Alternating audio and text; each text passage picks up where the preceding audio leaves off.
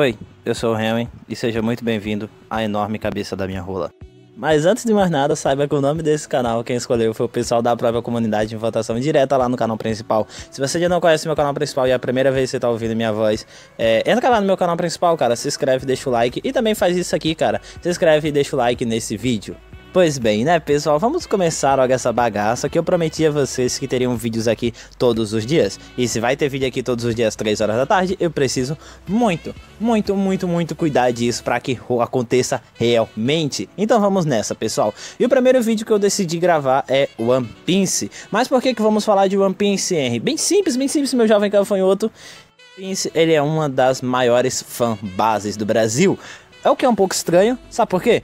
Porque, porque Naruto, ele é uma enorme fanbase aqui no Brasil, porque a gente cresceu assistindo Boruto na, na SBT, né? A gente cresceu vendo Naruto brigando com Sasuke, irmão. A gente teve aquela cultura desse Naruto Shippuden embaixado pelo... pelo qual é mesmo? É, no Anime Project, que Naruto Project, que se lembram disso? Jesus do céu. A gente teve essa cultura na nossa infância na nossa adolescência. A gente baixava Naruto quando a gente jogava CS. E também a gente tem a outra fanbase enorme que é do Dragon Ball. Que bom, Dragon Ball é fanbase porque literalmente fez parte da vida de todo mundo. Literalmente todo brasileiro tem como tem essa porra como vida, não só brasileiro, mas muita gente do mundo inteiro. E One Piece é a terceira maior fanbase no Brasil, mesmo não tendo esses caracteres, essas características que os outros dois tiveram. Mas por quê? Eu não sei. Simplesmente teve a primeira dublagem de One Piece, mas não ficou muito tempo no SBT, não passou muito tempo no SBT. Diferente de Cavaleiro dos Zodíacos, diferente de Pokémon, mas mesmo assim, hoje, nos dias de hoje, ela é uma das maiores fanbases, mesmo sem essa, ter essa característica que passou parte da nossa infância, na, na infância de várias pessoas, né? Pois bem, então, o que que faz esse anime ser tão bom e ser ter essa fanbase tão grande? O que que esse anime tem de diferente? Pois bem, Irmão, ele tem história. E história, One Piece tem muita.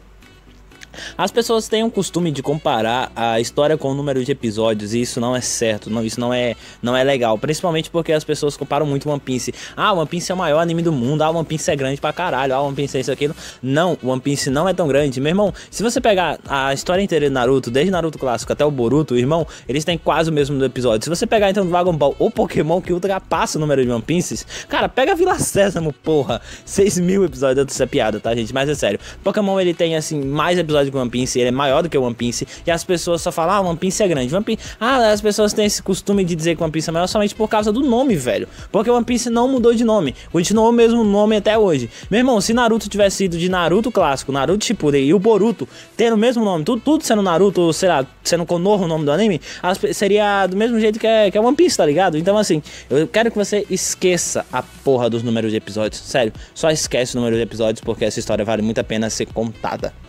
Pois bem, eu tô fazendo esse vídeo porque, bom, vocês sabem, né? One Piece saiu na Netflix e teve uma nova dublagem. E meu irmão, quando o Wendell Bezerra aparece dublando, o cara rouba a cena. Juro por Deus. O personagem é incrível, o desenvolvimento das histórias são incríveis, mas irmão, a voz do Wendell Bezerra, você ouvir essa voz em um anime é simplesmente uma das melhores coisas que existe no mundo. É satisfatório ouvir a voz do Wendell Bezerra em um anime, é maravilhoso, velho, maravilhoso, maravilhoso.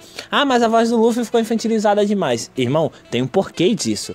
Simplesmente porque o Luffy no anime original, em japonês, ele tem a voz infantil demais no começo do anime. Sério, no começo do anime tem uma voz infantil pra caralho. E conforme ele vai amadurecendo, conforme a história vai evoluindo, ele vai amadurecendo, a voz vai engrossando, tá ligado? E vai ser a mesma coisa com a dublagem BR, velho. Então, assim, as pessoas não adianta nada a galera vir aqui xingar o Luffy, a tradutora, do, a, né, a dubladora do Luffy e tal. Porque não adianta nada, velho. Essa foi uma escolha do estúdio, tá ligado? Então, assim, simplesmente aceitem. E o que que me fez começar a assistir One Piece? Nesse momento eu tô no episódio 45, então eu não tenho muito o que falar ainda, mas aqui como é as minhas primeiras impressões, eu quero te dar dois pontos que são extremamente importantes para você assistir One Piece no começo. Isso aqui não vai ter nenhum spoiler, tá? Primeira coisa que você tem que saber sobre One Piece é o desenvolvimento de personagem é maravilhoso.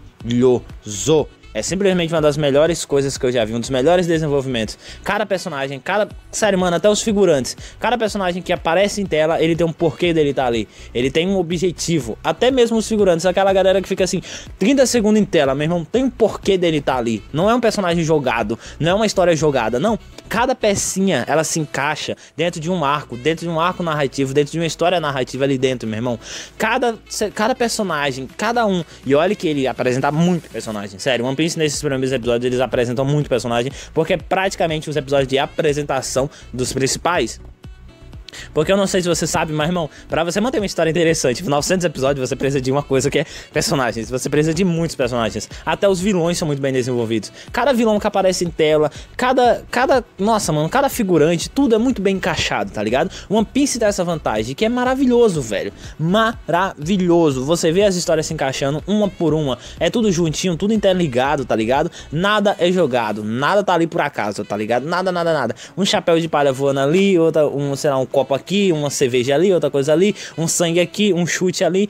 Tudo é interligado muito, muito bem. Diferente do que acontece com outro anime, por exemplo, como será Konosuba. Konosuba ele tem algumas coisas que. Ele é perfeito. Konosuba é um dos meus animes favoritos, tá? Entenda isso. Mas ele tem momentos que eles apenas jogam as coisas na tua cara. Konosuba, Goblin Slay, Demon Slay, uh, uh, Kiss, Kiss vs 6 até, até Dr. Stone tem esse problema, tá ligado? Que ele joga personagens assim na tua cara. Fullmetal Alchemist. Só que One Piece, ele não sofre disso aqui no começo. Pelo que eu pesquisei, eu sei que eles vão ter esse probleminha lá pra frente. Mas aí, né, conforme a história vai estar tá sendo desenvolvida e tal, você já vai estar tá frenético dentro daquela história. Você acaba meio que desconsiderando isso.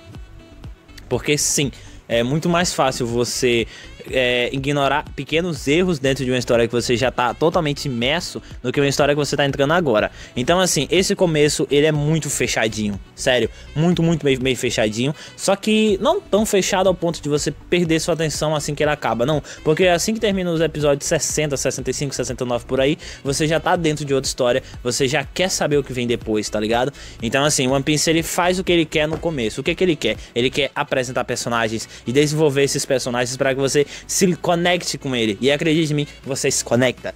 E esse daí é outro ponto interessante. Os personagens, você consegue ter carisma com os personagens. Sério, o Luffy é um personagem extremamente carismático. O Zoro, meu irmão, você entra na vida do Zoro e fala: caralho, eu vou ver esse filho da puta ser o melhor espadachim do mundo, velho. Eu quero essa porra agora, agora, agora. E você fica: caralho, mano, por que, que a Nami tá fazendo isso? Por que, que isso tá acontecendo? Nossa, e isso? Por que, que tá acontecendo aqui, velho? Você, mano, você se conecta com todos os personagens e você quer saber o que vai acontecer.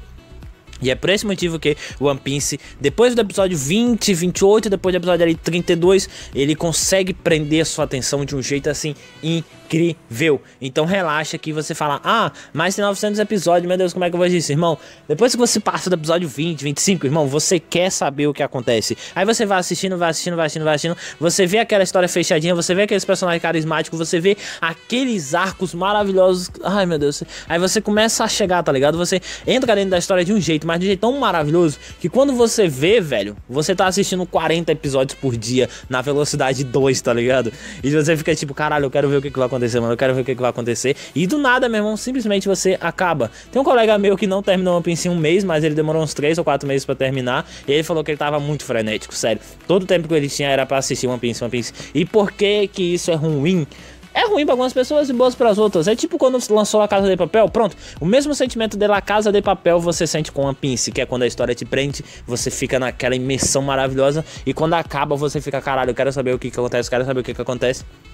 E é por esse motivo que a cada episódio, a cada, a cada capítulo novo de, do mangá de One Piece acaba indo pro trend stop do Twitter, tá ligado? Acaba sendo um dos assuntos mais falados do Twitter, porque a história é tão viciante, mas tão viciante que você fica preso dentro daquela porra.